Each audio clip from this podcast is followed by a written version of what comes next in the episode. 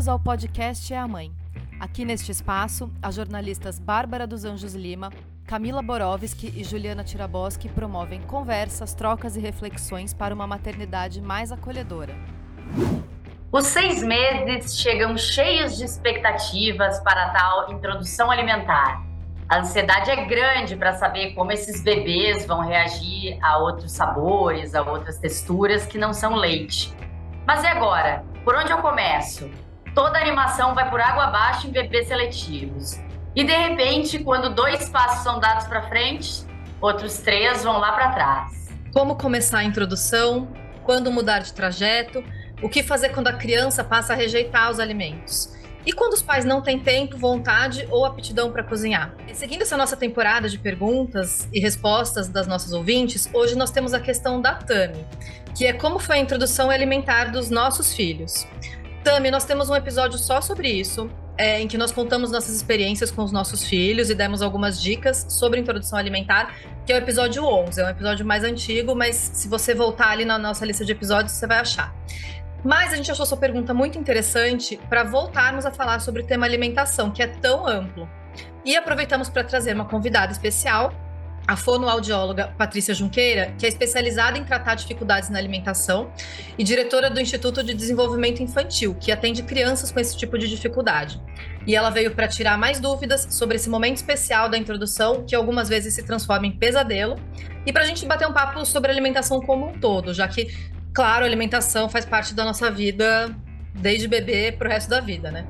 Seja bem-vinda, Patrícia. Obrigada por estar aqui com a gente Obrigada, hoje. Obrigada, Patrícia. Sou eu quem agradeço o convite e a oportunidade de estar aqui com vocês. Então, Patrícia, a gente queria começar do começo, né? Como começar a introdução alimentar, quais os primeiros alimentos.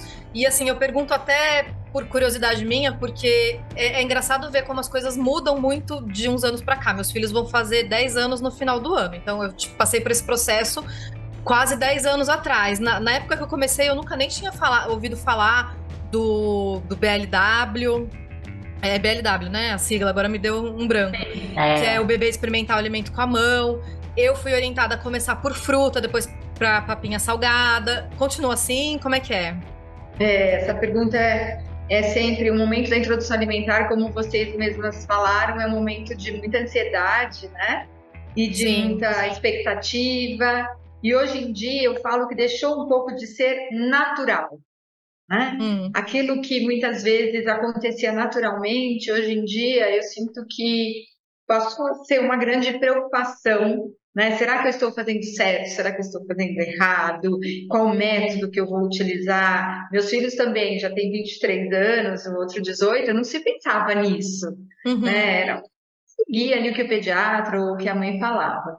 Então, eu acho que não houve, assim, a mudança que houve foi na forma de entender o comportamento alimentar como um todo. Né? Foi da gente entender com os estudos e com as pesquisas que comer é um comportamento para a vida. Uhum. E que nesses primeiros anos de vida, nos, nos, nesses primeiros mil dias, que agora a gente já está aumentando para dois mil dias, é, né, já está cada dia tá aumentando mais a, os dias de importância, os, os, os, os anos de ouro, né?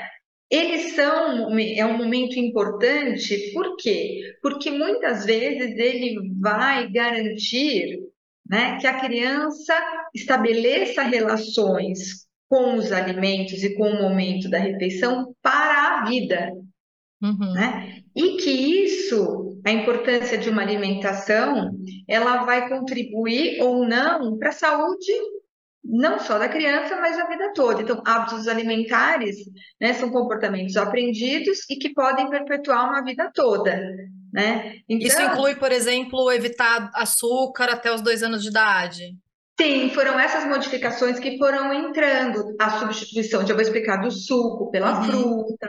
Né? Então, antigamente, nós tínhamos, ah, vai começar a introdução alimentar, começa pelo suquinho de laranja-lima. Uhum. Né? Então, eu comecei assim há 23 anos atrás. Era orientação, né? É, orientação. Mas era. Mas eu tive uma pediatra lá no início do Vicente, gente, e ela deu. O Vicente tem oito anos. Ela falou para dar suquinho com cinco meses. Ele não Nossa. tinha nem fechado seis, cara, foi há oito uhum. anos, sabe? É, eu fiquei é, assim, e na época eu dei exatamente isso que a Patrícia está dizendo, por essa ansiedade da gente de começar logo. Aí eu quero logo ver ele comendo, quero ver, fazer uhum. como vai reagir.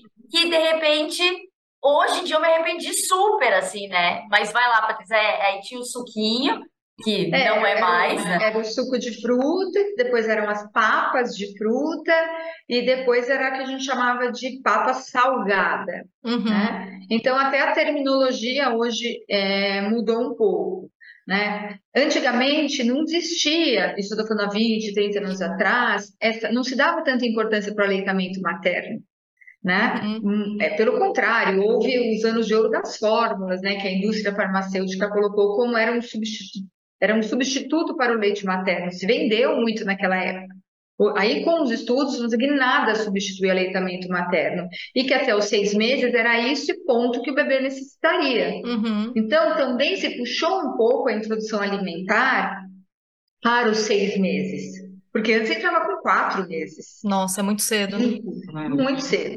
Né? Então, é cedo por quê? Porque a criança nem está madura do ponto de vista gastrointestinal, né, para lidar com tudo, todos aqueles alimentos, é, tanto quanto do ponto de vista neurológico, da maturidade do bebê. Então, o bebê de quatro meses, às vezes, muitas vezes, ele ainda não senta sem apoio, alguns ainda estão muito molinhos, né? ainda não tem aquela percepção né? Não fazem ainda a conexão mão-boca, que é fundamental, né? Não sentam sem apoio, que é fundamental para aprender a mastigação.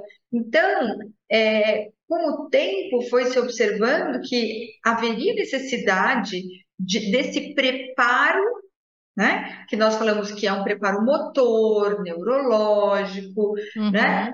De prontidão para o início da alimentação. E se, e se, se, aos, se aos seis meses a criança não estiver sentando firme, não tiver essa conexão mão-boca, os pais podem adiar um pouco a introdução alimentar ou é melhor procurar logo um especialista para ver se está tudo bem? Na verdade, nós vamos acompanhando, o ideal é que o pediatra acompanhe o desenvolvimento do bebê, né? ah. então às vezes nós temos bebês prematuros, bebês que por um outro, um ou outro motivo né, tiveram algum desafio aí que, que atrasou um pouco, não é que é bem às vezes um atraso, cada criança tem seu tempo. Então, às vezes, uhum. ela não sentou com seis, mas sentou com seis e meio, seis e três semanas, né? Tá. O que é importante é, se ele já está sentando, mesmo sem apoio, ele vai, a gente tem que prover esse suporte né? Então eu tá. preciso tá. de mesmo com apoio, né? Que mesmo que ele precisa é. com apoio. apoio. Tá. Porque vai ter sido algo recente também. Exatamente. E aí, o que eu vou ofertar para a criança ainda tem que ser de uma textura que ela não necessite ainda de movimentos é, de mandíbula muito pronunciados, muito elaborados. Uhum. Porque para eu mastigar, eu preciso ter postura corporal. Senão, ó, ó como é que eu vou mastigar uhum. se meu corpinho ainda está todo. Né? Como é que eu vou mastigar se eu estou assim no bebê conforto a 45? Né? Uhum. Que muitas mães às vezes começam a ofertar no, no bebê conforto. Né? Então, esses são pré-requisitos.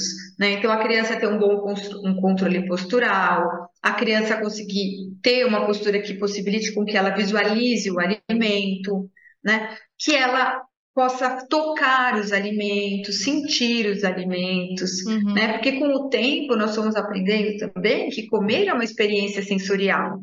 Uhum. Então, que o cheiro, a visão, o tato, né, o paladar são informações que vão possibilitar a motivação para a criança comer.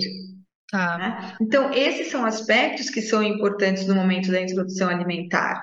Então, na verdade, o que mudou, eu acredito que foram é, adaptações a todos uhum. esses estudos né, do neurodesenvolvimento que foram acontecendo. Então, o suco, por que, que se substituiu o suco pela fruta? Quando você toma o suco, você não absorve todas as fibras. O suco é a sacarose da fruta, né? Então, se substituiu pela fruta, por quê? Porque na fruta você tem, além de uma estimulação muito maior sensorial na boca, para você lidar com o alimento, e a absorção é muito maior. Você não absorve só o, a sacarose, né, o açúcar da fruta. Então se padronizou, porque uma banana é uma banana, uma bananinha uhum. amassada é uma banana amassada, né? Uma maçã raspada é uma maçã raspada, não tem muita dúvida com relação a isso. Tá. Então, hoje em dia se preconiza a maior parte, tô, muito do que eu falo aqui é baseado em consensos da Sociedade Brasileira de Pediatria, né? A gente tem que e, mundial, então a gente segue esses consensos, né? Que são consensos pautados em estudos e, e em discussões aí de vários campos da ciência. Então nós iniciamos com a fruta e o que, que nós é, preconizamos que seja uma alimentação participativa. O que, que é uma uhum. alimentação participativa? Né? Que a criança possa se envolver, pegar, que ela esteja em família, né? que ela tenha autonomia, né? que a gente usa muito hoje, não sei se esse termo é, é comum para vocês e, e para as ouvintes, que é uma alimentação responsiva. Hum. É, na minha época essa... não, ninguém falava disso. Não, não, eu acho que é bom você explicar, porque eu acho que nem todo mundo pode entender. Uma alimentação responsiva é a, aquela no qual nós vamos, os pais vão sendo, é, eles vão seguindo, dando respostas às demandas da criança. Tá. Então, por exemplo, é, desde a amamentação, o bebê, ele, é, a mãe oferta a mama ou a mamadeira, o bebê mama, e aí ele vai sentir o quê? Ele suga, ele sente saciedade, né, fome, saciedade e prazer. E quando ele para, teoricamente, se é um bebê a termo, um bebê é, saudável, ele vai, eu estou satisfeito. Então, os pais têm que respeitar esse sinal. Ele não quer mais, ele não quer mais né? Mas eu acho que ele mamou pouco, eu quero dar mais um pouquinho, né? Eu vou lá e dou mais um pouquinho. Isso não ajuda a autorregulação do bebê. É como se eu desrespeitasse os sinais internos dele. Então, eu quero que o meu bebê coma um pratinho que tenha 250 gramas. Tipo, só que o meu bebê, ele se satisfaz com 200. Uhum. O outro precisa de 300. Uhum. Uma alimentação responsiva é aquela que vai proporcionar autonomia para o bebê e vai proporcionar, vai respeitar esses sinais de fome e saciedade. Mais uma vez falando sobre aquele primeiro assunto que tu falaste, né, Patrícia, que é respeitar a natureza desse bebê, né, essa natureza, respeitar os sinais, né, isso para mim sempre foi um drama aqui em casa, porque eu, eu servi, eu comecei servindo muito pouquinho para ver o quanto ele sinalizava, né? Se estava com mais fome ou não. E vó, assim, vó é uma coisa que, hum. que a minha mãe sempre disse, mas ele come muito pouquinho, ele tá comendo muito pouquinho. Falei, mas ele tá satisfeito. E até hoje, assim, ele ontem ele tava jantando, ele me olhou e falou: eu não queria mais comer. Eu falei, tá tudo bem, tu tá, tá satisfeito? Estou satisfeito. Ele, mas eu ainda tenho um espacinho para comer uma fruta de sobremesa. Eu falei, então tá, então vamos comer a fruta uhum. de sobremesa, tá tudo bem. Então, uhum. eu acho que ouvir ele, ele sempre foi de falar, então, quero mais, quero menos, queria mais uma coisa. Então, eu acho que esse sinal, isso eu acertei, sabe? é porque isso, assim, isso é inato, isso é da criança, isso é de cada um. Eu posso me satisfazer com duas colheres de arroz, você com uma e ela com meia, ou três. Uhum. Se eu ultrapasso, se eu não sou responsivo no sentido de uma autoridade, não, vai comer o que eu, 250 gramas, porque eu, você tira o prazer e você, você prejudica essa autorregulação. E isso, qual é o problema? Ao longo do tempo, pode, é, tem estudos que já mostram que você pode levar a uma obesidade ou um relacionamento ruim com os alimentos. Uhum. Então, Hoje, a Organização Mundial de Saúde preconiza a alimentação responsiva, que é essa que promove a autonomia da criança, né, que respeita os sinais de fome e saciedade. Uhum. Claro, é uma divisão de responsabilidades, que é Sim. um termo de uma nutricionista americana, que é o quê? Os pais, nós pais sabemos qual é o horário, que é o do café da manhã, do almoço, do lanchinho da tarde, do jantar. Nós sabemos o que aquela criança precisa comer, frutas, vegetais, proteínas. Nós compramos, nós preparamos de acordo com as preferências da criança, vamos fazendo ajustes para deixar aquilo mais motivador. Agora, o quanto é da criança, não é dos pais. Angustia, né? Porque a gente meio que perde controle, ai, socorro, né? Uhum. Mas eu não tenho como fazer uma criança comer, a menos que eu use de distrativos, eu use de coerção, eu, eu use chantagem. Né? Ah, se você comer, eu te dou. E aí. Sobremesa. É, eu te dou um docinho, eu deixo você jogar mais cinco minutos de videogame, eu te dou meu celular. Né? Só que aí eu crio uma relação muito ruim da criança com os alimentos e com o momento de refeição. Uhum. Né? Distraído, a criança come mais? Come. Só que ela não aprende a comer.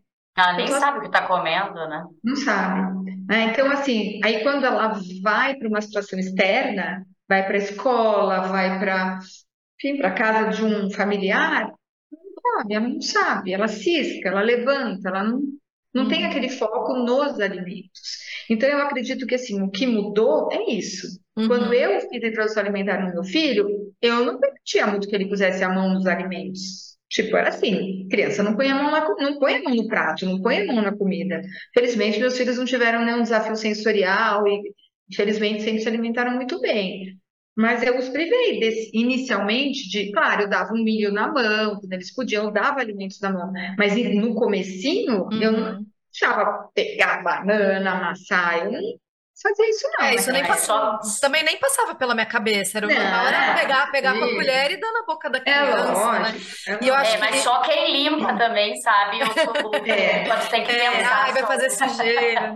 mas essa é, a gente também dá umas dicas para as mães, porque não é pegar banana e passar na cabeça, arremessar, uhum. tudo limite, né? Tem Sim. ali pode pôr por baixo do cadeirão, a gente põe tem uns plásticos, tem algumas coisas assim, porque não dá também para exigir que a mãe depois, né, fique aquele campo de campo minado para ela é, ter que é dar conta, né? Mas acho que isso da, da questão da quantidade da comida é muito importante você ter falado, isso. porque isso até estava na, na, nossa lista de perguntas, porque às vezes a gente fica com uma expectativa de que, ah, vou começar a dar papinha, a criança vai comer um pratão. Só que a gente esquece que durante um bom tempo, depois da introdução alimentar, o leite ainda é muito importante. Sim, e sim, tudo bem é. se a criança não comer uma quantidade grande, né, de, de papinha ou de frutinha, é. né? Até que idade que o leite é o principal? É até um ano?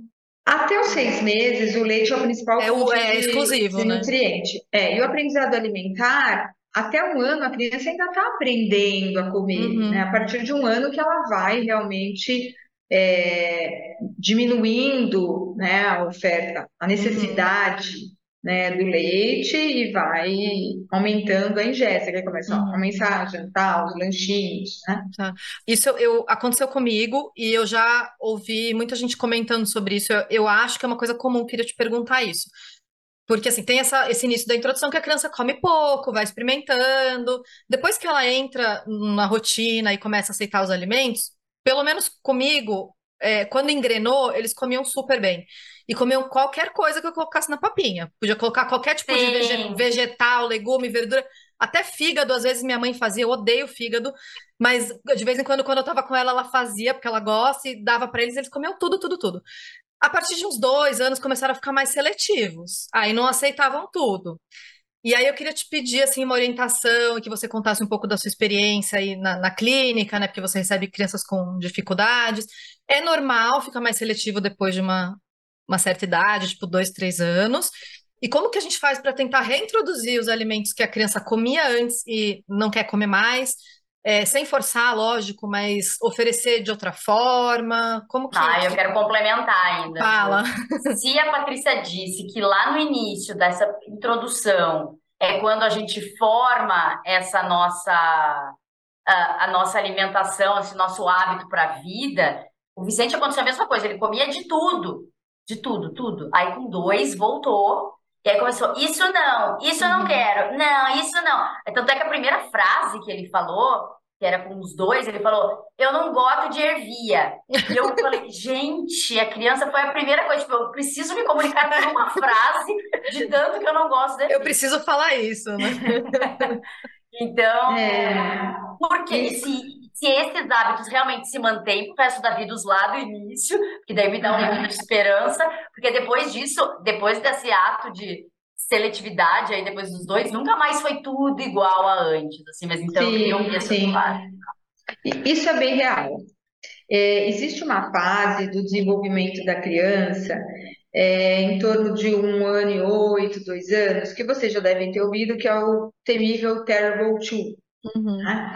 Que é uma fase descrita do desenvolvimento normal das crianças, em que elas começam a aumentar a autonomia e a percepção de que elas podem escolher e de que elas podem fazer as coisas como elas gostam, como elas conseguem. Né? Então elas começam a querer fazer tudo, não quer mais entrar na cadeirinha do carro, não quer mais o cinto, quer sair do cadeirão, né? quer escovar o dente sozinha. Ela começa a perceber essa autonomia. Esse período ele coincide também com um período de maior consciência da criança, de maior percepção sensorial. Nessa etapa ela começa a perceber, hum, isso é daqui eu não gosto.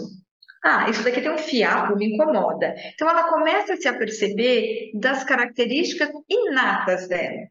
50% dos, meus, dos nossos hábitos alimentares vem de hereditariedade, de genética. 50%. Uhum. O restante vem do ambiente, da oferta, do tipo de exposição que a criança recebe. Então, nessa fase, eles começam a ter trazer um pouco mais essa consciência do que eles gostam, do que eles gostam, do que eles não gostam. Eles começam a querer escolher o que tem no prato. Uhum. Ah, ah esse eu não gosto, esse eu não quero, esse verde eu não gosto. O verde é um problema mundial, por quê? Porque a cor verde está associada a, isso pré-historicamente, a alimentos perigosos. Uhum. Eram alimentos que poderiam colocar em risco a nossa vida na pré-história. Plantas venenosas, é, tóxicas. Amargas. Então, é por isso que, que, eles não querem comer verdura. É, são... é lá das cavernas. Das cavernas. Então, o verde e o, e o sabor mais é, amargo, ele tem essa, é uma, como se fosse uma defesa. Né? Se, é, se não come isso, que isso é meio perigoso. Então, tem vários estudos hoje que trazem isso. Agora, é aí que mora o. É, é que aí que é o grande X da questão. Se eu disser para ele, não, vai comer ervilha, vai ter que comer isso, eu vou criar uma versão nele. Né? Eu posso até fazer barganha, e aí eu vou começando a tirar uma relação positiva que ele tem. Só que eu vou falar, tá bom, do que, que você não gosta da ervilha? É do sabor? É porque ela é mole na boca? É porque ela. Qual que, você não gosta do sabor? Do, o que, que você não gosta desse alimento? Porque eu acho que é, essa é a grande sacada. Eu não gosto de alface. O que, que você não gosta no alface? Dá trabalho para mastigar? É molengo? Espalha na boca? O que, que é? Né? Porque nessa faixa etária, a criança não quer mais muito perder tempo com a comida. Uhum. Ela descobriu um mundo. Ela quer é. brincar, ela quer correr, ela quer desenhar, ela quer subir descer, ela quer ver as coisas. Então, assim, a comida também tem que se ajustar ao desenvolvimento da criança, ao estágio de desenvolvimento. Então, aqui no Instituto, nós temos muitas crianças que, que têm essa seletividade que a gente chama de natural, né? Só que nós traba trabalhamos de uma forma muito natural também. Então tá, que, de qual que é a preferência dela? Ah, ela gosta de coisas crocantes. Se eu fizer um grão de bico crocante? Uhum. E se eu uhum. fizer ervilha, eu posso fazer, por exemplo, um muffin de ervilha, que a ervilha não vai aparecer no grão e eu posso colocar aveia e eu posso, entendeu? Ah, e se eu fizer, ah, ela não quer mais, tá com, vai, preguiça de comer a couve. E se eu fizer a couve crocante, quebrar, esfarelar? Entendeu? Então, aí que vai da família encontrar estratégias, tá? Ela não está querendo a fruta. E se eu fizer uma salada de fruta bem, assim, com as principais frutas que ela gosta? Então, é aí que vai da criatividade, né? E da valorização e da importância que a família dá para isso. A família come, isso está exposto, é hábito da família, só que isso pode ser ajustado de acordo com é, a idade da criança. Por exemplo, textura é algo que impacta muito nas preferências sensoriais de todos nós, mas principalmente das crianças. Então, eles vão chegando perto de um ano, um ano, um ano e meio, dois, a gente continua né, com a seletinha de legumes. Chuchu, cenoura, batatinha, tudo cozidinho, porque a gente, nossa, tá colorido o prato. Só que você mole, né? É, sem sabor, sem gosto, né? Chuchu, batata, cenoura. Socorro, a criança quer, né? Ela quer crocância, ela quer é, pistas, ela precisa de mais. Então, vou fazer um chips, né? Vou fazer uma batatinha assada em vez de fazer só cozida, vou fazer no forno com um pouquinho de sal grosso. Eu vou é, deixar um pouquinho diferente essa comida. Eu vou fazer um estrogonofezinho, vou colocar uma batata palha caseira, quebradinha. Eu vou fazer um, os muffins funcionam muito bem, os bolinhos. Então, Nossa, quero, já quero fazer aqui em casa. Nossa, é sucesso. Nós fazemos aqui as receitas do Instituto. Então, assim, você pode entrar com aquela gama de nutrientes que você precisa em outras preparações. Bolos de fruta. Às vezes a criança tem uma época que ela não aceita fruta. Hoje mesmo atendi o Léo, que não come nenhum tipo de fruta. Então, assim, nem o suco.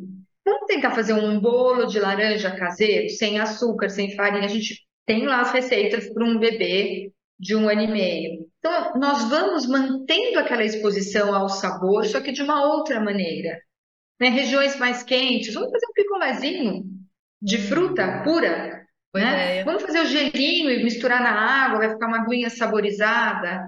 Então, eu acho que a alimentação infantil ela chega num momento que ela vai ficando meio monótona uhum. também. A gente vai perdendo a criatividade. Então, é assim: é o arroz, o feijão, a proteína e a seletinha de legumes. E a criança vai crescendo e ela está querendo. Né? E não é nada assim muito trabalhoso, porque hoje em dia todo mundo tem uma vida, né? As mães estão super sobrecarregadas. Mas às vezes é ter uma dica, ter uma orientação, né? Procurar uma receita que entender qual é a preferência daquela criança. Uhum. O, que, o que te motiva? Porque assim, ninguém faz uma criança comer, mas a gente pode deixar aquele alimento, eh, pode deixar aquela criança motivada e muito curiosa. Uhum. Comer é um comportamento aprendido. Ninguém aprende se não tiver motivação e curiosidade. Sabe quando a gente percebe que a criança faz assim, ó, é isso que eu preciso. E dá, dá uma espiada, assim, no que, que tem ali na mesa. Sim. Né? Ou quando você está comendo alguma coisa, ele olha assim, estica o pescoço. Você está tomando um café, café é muito aromático. A criança olha assim, que mamãe tá? Você está chupando uma laranja, comendo uma maçã, olha, crack. Aí a criança olha assim. Né? Então, é essa, essa curiosidade que eu tenho que tentar trazer. E não você tem que comer a ervilha, eu estou usando a ervilha como um, um exemplo aí. Tudo você. bem. Tem que comer é, é, a cenoura, porque a cenoura é boa para os olhos, porque é boa para a pele, tem beta-caroteno, tipo, X para ele. Ah, para criança isso não significa nada. Nada. nada. Né? E nem pra gente, às vezes, é. vai, você fala, como outro dia esse beta-caroteno, me passa aqui o que eu gosto. Né? E a gente tem que dar o exemplo, né? Que nem você falou, não adianta você querer forçar a criança a comer salada se você não come também, né? Exatamente, exatamente. Mas o que, que a gente pode estimular? Nossa, isso é crocante igual aquilo que você gosta. Olha, salgadinho, é. É crocante. Ou, nossa, esse é cremoso igual o iogurte que você adora. Porque isso aciona lembranças nele uhum. positivas. Então, se você perceber, ah, ele gosta do cremoso, olha, é um purê é, é parecido com aquele de batata, olha, espalha na boca, só que é de abóbora. Uhum. Ah. Existem crianças que estão divididas por isso, Patrícia. Eu tinha lido esses tempos, agora já nem vou saber aonde. Existem as crianças que são do crocante, as que são mais dos pastosos e as que são mais de. Existe isso ou, ou... É, são, todos nós temos é, percepções e, e preferências sensoriais. Né? Então, se eu perguntar para vocês, né, se você gosta mais de uma batata crocante, um purê ou uma batata assada, pode me dizer o que você gosta. Tem outras, outra pessoa fala, eu não gosto de purê, não gosto. Uhum. Eu gosto da assada ou da crocante. O purê é uma coisa que nunca me, me né? E algumas crianças têm isso muito marcadamente. Só que quando elas estão aprendendo a comer, fica muito difícil para uma mãe de uma criança que às vezes tem 8, 10 meses e não gosta de pastoso. Uhum. Porque ela ainda não tem condições de mastigar uma fibra ou mastigar um, um, um alimento com textura mais pronunciada. Né? Então, aí isso dificulta a relação da criança. Então, existem preferências sensoriais que se mostram desde muito cedo e algumas crianças com algumas dificuldades, por exemplo, crianças dentro do espectro autista, né? Que hoje nós temos uma, um número considerável de crianças nessa situação. Algumas são extremos, elas gostam de coisas crocantes porque tem mais pista, mais sabor. Né? O que, que é mais Já pista? Tem pista sensorial. Então, a crocância, ela faz barulho. Tá. Hum. Né? Ela tra traz mais sensações, é isso? Mais sensações. Tá. É, é, que é o que traz muitas vezes os industrializados. Hum, Porque muitas vezes eles caem. Salgadinho. O que, que eles têm? Uhum. Caloria vazia, tudo bem, mas eles têm o quê? Crocância e palatabilidade. Uhum. Mas desculpa, então, você estava falando dos autistas, né? Que é, muitas das vezes eles preferem esses alimentos essa, que tragam essas sensações. Tá. É, assim como tem crianças que precisam de sabor, de tempero. Uhum. Então eu uhum. experimento a, a comida aqui que a mãe traz. Como você tinha falado, Juliana, até um ano não se preconiza mais colocar sal nos alimentos. Tanto que a gente uhum. não fala mais papa salgada. Tá. Nós falamos papa principal. Ah, isso eu fazia, eu não usava ah. sal.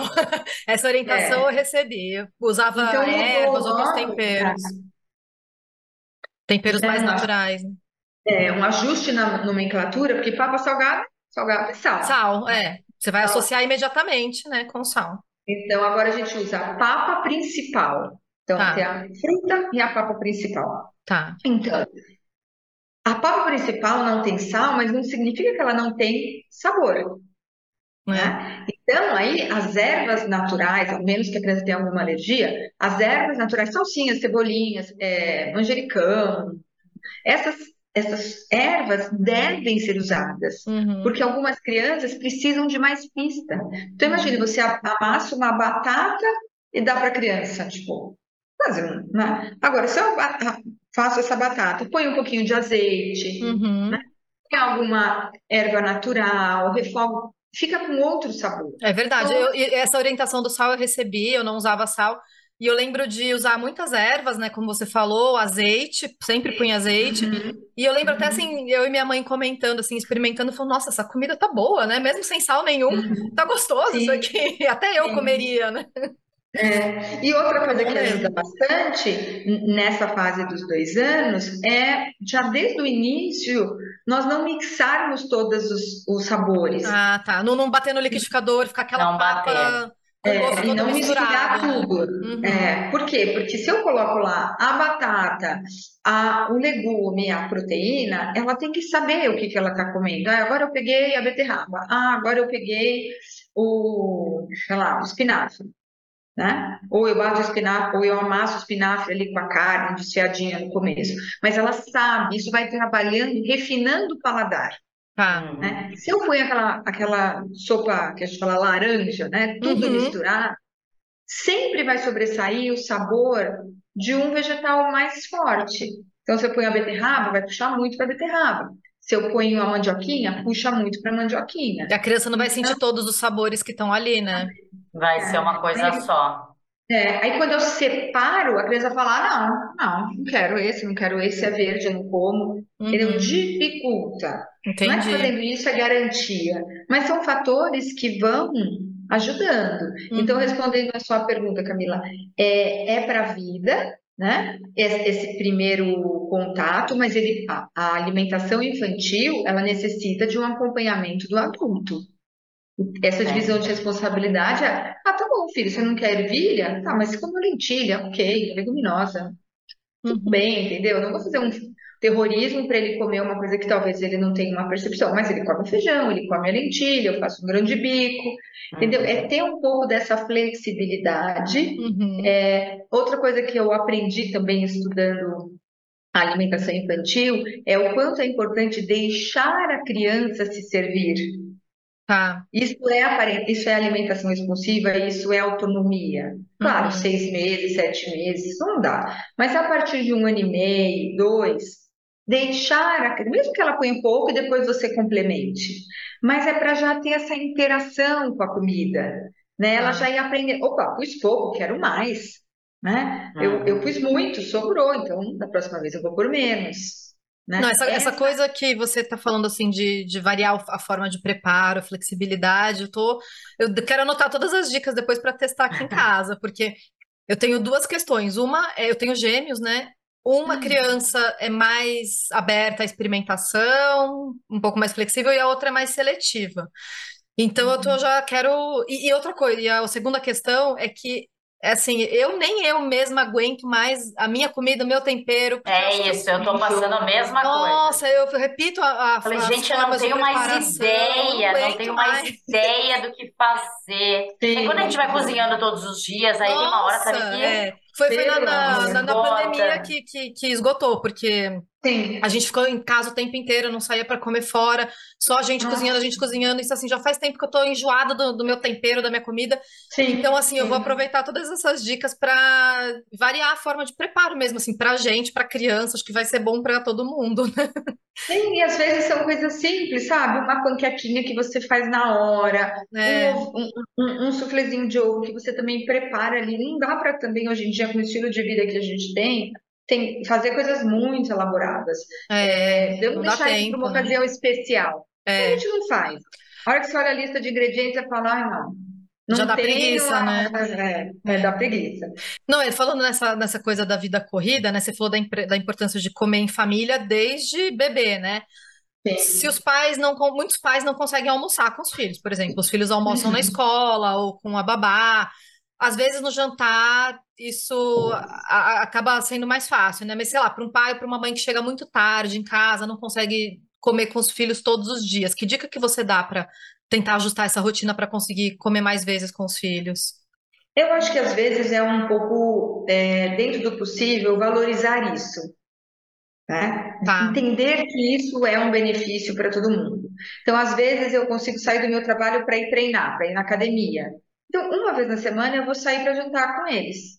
Eu vou sair assim, vou sair um pouco no meu horário para ir jantar com eles. No fim de semana, eu vou me esforçar para ir tomar um café da manhã com eles tranquilo, né? Vou acordar um pouquinho mais cedo para ajustar. Eu acho que a alimentação não pode ser uma coisa assim engessada, tem que ter uhum. prazer. Uhum. Tá. E também se eu me colocar naquela coisa de, ah, porra, vou ter que ir para casa, não, não, não, vou fazer o que eu gosto para estar tá lá, não rola essa coisa gostosa. Uhum. De, momento, um momento prazeroso, né? Um momento gostoso. Um momento prazeroso. Porque também, se for para você chegar esbaforida, é melhor nem ir. É, come logo essa comida.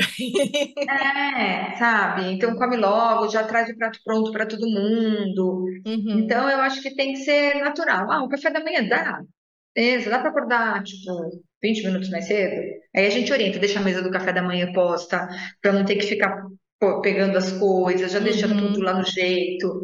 Vai, dá para acordar 15 minutos, que é precioso acordar 15 minutos mais cedo, né? Uhum. Dá para acordar? Bora lá. Então, enquanto você toma o seu café, você já vai preparando ali o iogurte dele, ou vai fazendo um pãozinho com manteiga, alguém te ajuda, para ter essa curtição, né? Ter essa ah. coisa natural e gostosa. E em muitos países da Europa, é, a alimentação ela acaba tendo esse contato maior porque como as, as mães lá não têm cuidadores, né? E não tem muitas vezes ajuda, ela tem que sair do trabalho, pegar a criança, passar no supermercado e comprar o que ela vai fazer na hora. Né? E vai com a compra embaixo do braço com a criança do outro lado. Essa então, é a minha vida, tá? Quero deixar claro que eu tô no Brasil, mas essa é a minha vida. É, aqui também. Então, é, e aí vai ali preparar na hora, a criança ali e tal. E aí já senta todo mundo, come, vamos lavar a louça. Bota a criança para ajudar também, né? Bota a criança é, eu, eu, eu, tenho descoberto, isso tem sido uma coisa muito legal, acho que até já comentei aqui, né? Que o Vicente descobriu que ele gosta, né, de que ele é muito bom em empanar peixe. Então ele fica, ele adora fazer os ah, passinhos e ficar lá. E aí ah. ele se descobriu um apreciador de peixe depois disso, assim, né? Então ele não é, tem nada que dizer. É, com naturalidade, respeitando as faixas etárias, né? Mas eu acho que o mais legal é a gente passar é, essa coisa de estar junto à mesa. Né? Porque uhum. comer em família não é só nutrir, não é comer, é o gostoso de é valorizar essa conexão que se dá ao redor da mesa. É um momento que então, você conversa, né, com a criança. Você pergunta como é que tá eu que já tenho os meus adultos, é, eu que já tenho os meus adultos, já passei pela adolescência, é um momento que a gente conversa. Uhum. Que no carro eles colocam o fone, você vai falando, na hora que você olha, a pessoa nem respondeu. Já né? foi ignorada. Eu, eu tiro o fone e falo, Fê, bota o fone de novo no negócio. E, né, eles Então, e em casa cada um vai pro seu quarto, né? Parece uns ratinhos. E aí, na hora da refeição, é assim, hora do jantar. Não tem isso, celular é Uhum. é proibido, Uhum. todo, todo mundo, não é só, né? Que a gente exige das Não crianças. só os também filhos, né? A gente também tem que É. fazer isso. Então, todo mundo põe o celular lá e vamos comer.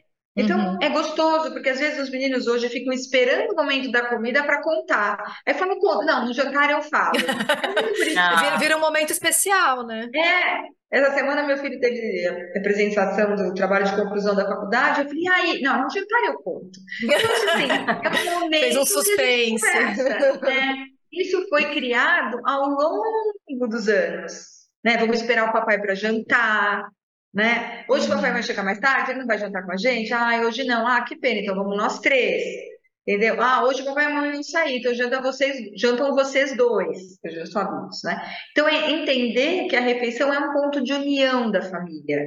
É um ponto de socialização, de Sim. comunicação. E tem vários estudos que mostram, tem livros, né, que crianças que fazem menos do que três refeições em família é, durante a semana, isso é coisa americano, né, que Uhum. mensura tudo, tem uma maior tendência a ter menor desempenho escolar, maior tendência ao uso de drogas, enfim, aí eles vão, fazem lá uma viagem. Porque é essa conexão que se dá no momento em que você. Vocês têm filhos, não sei qual é a idade, mas a gente vai percebendo, quando eles chegam assim, você fala, o que que foi? Né? Uhum. É nessa hora que eles já sentam meio assim e falam, o que que aconteceu? Já saca que tem alguma coisa estranha. Né? Já começa a comer de cabeça baixa, não fala, aí você fala assim, o que que foi? Aí depois você ver, ah, não foi bem na prova, ai, o amigo não sei o quê, namorado. Uhum. Mas você, é aquele momento de você estar ali com eles. Uhum. Então, assim, É não ligar a conexão. televisão, entender Sim. que comer é, é aquela coisa da gente gostar, é, é, recuperar isso que a gente tem perdido muito. Né? Na pandemia, todo mundo me pergunta: ah, foi ruim para a alimentação? Eu falo, sabe que em parte foi bom? Por quê? Porque uniu as famílias. É. Não tinha ninguém para onde ir. Uhum. Eu que não, não sou uma adepta assim, à culinária, a cozinhar, sempre tive ajuda, é, tive que ir para a cozinha. Nesse, É, acho que muita gente passou por isso, né? Não estava habituado a cozinhar no dia a dia, mas foi obrigado a cozinhar, E né? aí, ninguém podia sair, então a gente tinha que Uhum. né? Tinha que comer Interagir, junto, né? né? É, para muitas crianças daqui do Instituto que têm desafios alimentares, foi muito positivo. Uhum. Os pais começaram a perceber mais sobre os filhos, Uhum. né? É, acho que assim, para os pais foi, foi um momento caótico, porque a gente tinha aula online, tinha que trabalhar, tinha que cozinhar tudo ao mesmo tempo, então assim, foi difícil, mas se a gente for tirar alguma coisa positiva desse momento Ah. terrível que a gente viveu, que, né, pelo menos as famílias, muitas, é, se uniram mais, né? Se reconectaram, né? É. É, a gente deixou de terceirizar a alimentação. Uhum. né? Quem podia Não tinha terceirizar, opção, né? ou para a escola, ou para um cuidador, ou para os avós, a gente teve que assumir, né? É. Quem não assumia, não teve jeito, teve que assumir. Então, eu acho que sempre que me perguntam nos congressos, em entrevistas, eu falo, olha, teve um lado positivo, não vamos também, claro, foi muito duro, em- Uhum. sem palavras, mas essa parte da alimentação nos obrigou Uhum. a, a ter essa aliança, né? Uhum. É E as verdade. guloseimas, hein, Patrícia? Como lidar com doces, salgadinho, comida de festa? é, Tem alguma frequência segura? O que eu acho que é assim, quanto mais tarde a criança, elas, elas vão ser expostas a isso. Uhum. A gente não vai ter como segurar. Eu segurei até quando deu os meus. Mas assim, eles vivem em sociedade, eles vão para a escola, eles vão para o clube, eles vão para uma praça, eles vão entrar em contato com isso. No supermercado, vai E a passar. chance de gostar é grande também. Então, a chance de gostar é grande, Sim. porque ele já é feito para ser gostado. Sim. que eu, que eu falei, os alimentos industrializados, eles têm alta palatabilidade, ou seja, muito sal e muito açúcar. E isso aciona pontes de prazer. Isso é, Uhum. é uma conexão, né? É, neurológica. Uhum. É, você come, aquilo te dá um prazer, uma sensação, e aí você fica viciado naquilo. Vicia, é uma droguinha. É. É, com certeza. né? A crocância, por que que todos os salgadinhos são crocantes? Não tem Uhum. um salgadinho mole. Inclusive, quando você põe na mole, você fala o quê? Tá estragado. É, é ruim, né? É. Olha, credo, essa pipoca tá no jeito, né?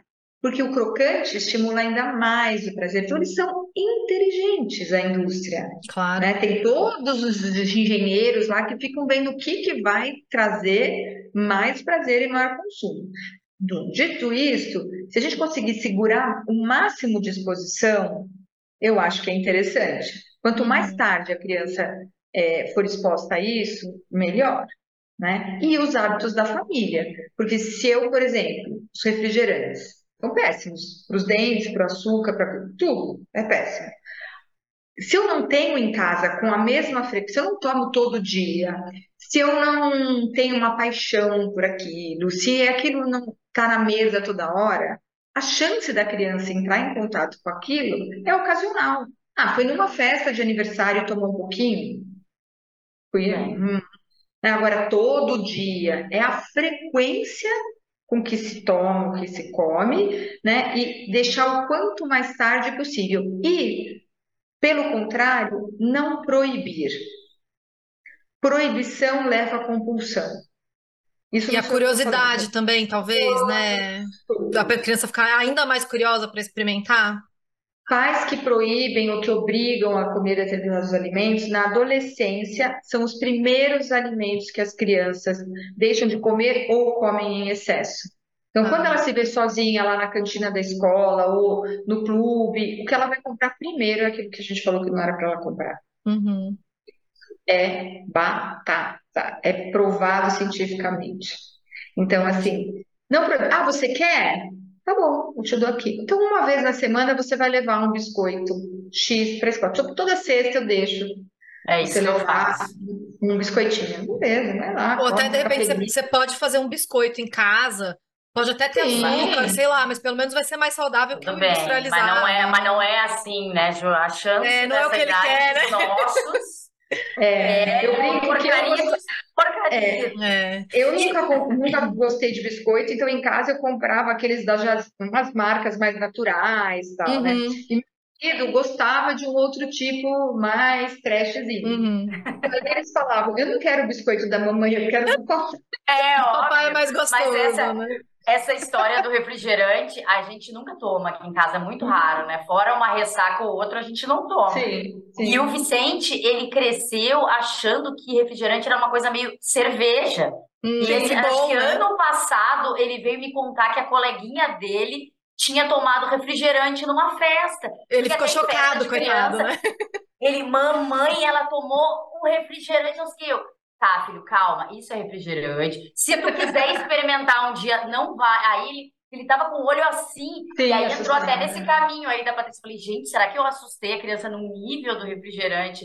Uhum. Mas não, é porque ele, para ele, aquilo ali era tão distante, ele só via quando bebia era adulto, porque hoje em dia em festa de criança também não tem mais refrigerante que eu tenho foto de quatro anos tomando Guaraná. Sim, né? é, na nossa época era normal, né?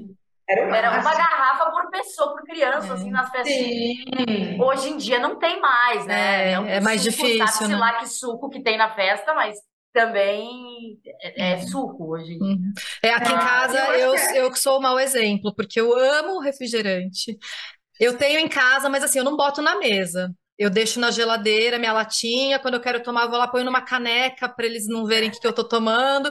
Mas, ah, por sorte, eles não gostam Atrás de... da caixa de leite, né? Fingindo que é café, né? Tomando Coca-Cola. Mas, assim, os meus filhos, eles, eles têm nove anos, né? Eles não gostam de coisa com gás. Eles já tomaram água, água com gás e não gostam da sensação das bolhas do gás. Então, isso impediu que eles tomassem refrigerante.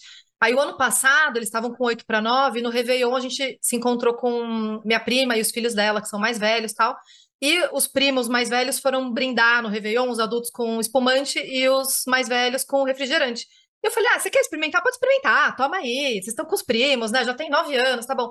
Experimenta. E aí, um não quis experimentar, não lembro qual dos dois. Um nem quis, o outro deu um gole e falou, ah, queca. Aí eu falei, ah, que, é. que bom que eles não gostaram. Passou, passou. É, agora assim, eles nem pedem mais. Ai, graças a Deus. Eu sei que uma hora eles vão tomar e talvez gostem, mas pelo menos eu consegui segurar até agora, né? É, mas eles, eles tomam, eu vejo os meus assim, quando estão com os amigos, é um ato meio que assim, eu preciso tomar para fazer parte desse grupo um golinho, hum. não que é bom, aquela não é paixão. mais, né? Ô, Patrícia, e o, o, suco, né? A gente falou do suco para bebê, não é legal na introdução, mas com a criança mais velha, um dá um suco natural, por exemplo, tudo bem tomar todo dia ou melhor só deixar, sei lá, para fim de semana? Como é que é? Entre o suco e a fruta, a gente sempre prefere a fruta. Tá. Né? Porque a fruta você vai absorver as fibras. Com qualquer idade, né? Com da criança. Idade, até a gente. Tá. Então, é, até a gente não deveria tomar muito, né? É, se eu tomo um suco de laranja, é bem calórico. Tem algumas laranjas ali também. Okay. É, ok, porque aí eu tô, o meu, né, a absorção é diferente, eu vou absorver as fibras, meu intestino vai trabalhar mais, então não vai ficar só com açúcar. Mas não é algo proibido de forma ah. alguma. De forma é que a gente vê nas lancheiras, né? A gente é, vê na lancheira todos os dias, as crianças uhum. levam para a escola, né? É. Suco e fruta. Aí também é. Pode, é, uma coisa que as mães às vezes não mandam é água. A gente sempre gosta de mandar é. suco, né? Eu também mandava. É, então, mas eu, é. eu, faço isso em casa, eu não mando suco. Eles mandam, eles vão com a garrafinha de água todo dia, daí enche lá na uhum. escola quando precisar. E eu sempre ponho uma fruta no lanche, né? A gente sempre uhum. põe, põe, uma fruta e, sei lá, um lanchinho, tá, um sanduíche. E assim, de vez em quando eu ponho um suco, daí é uma coisa super especial.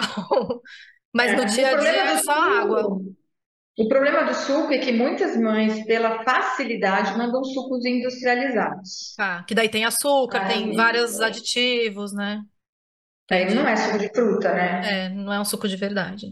É, então, às vezes, assim, tem medo que estrague, que né, faz de manhã, vai tomar tarde, também tem essa coisa de conservação, então tem que orientar como conservar, pôr o gelinho Sim. dentro da, uhum. da lancheira para manter a temperatura, tudo, mas a maior parte acaba mandando os né? E aí é, é pior.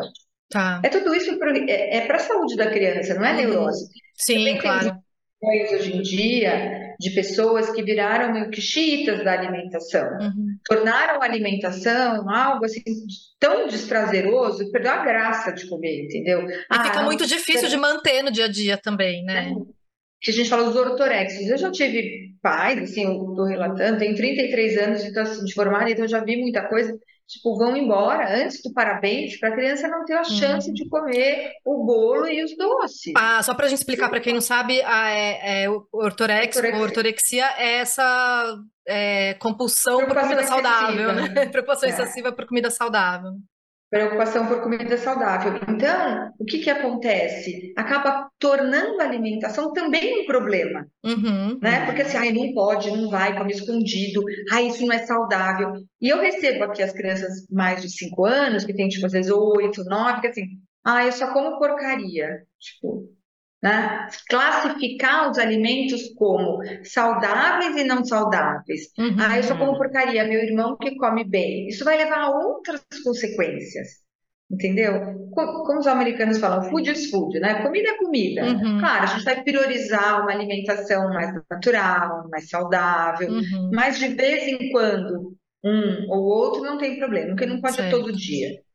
Né? Então, para tornar a alimentação mais saudável, a relação com a comida. Uhum. Porque eu falo, ninguém vai comer tudo. Eu não como Sim. tudo, vocês também falam. É, assim, Mas, a gente tem nossas preferências porque eles não podem ter também, né?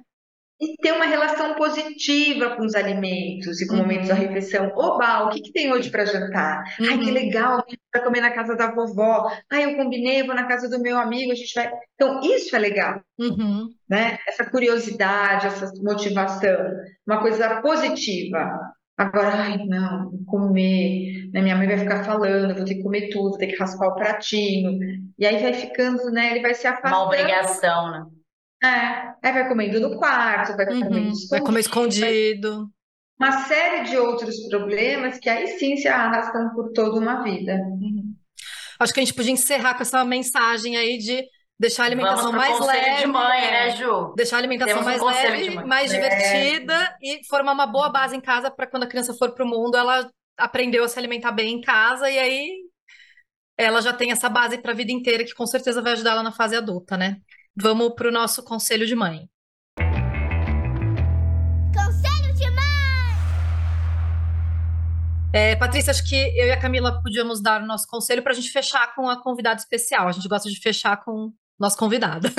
Camila, qual que é a sua dica?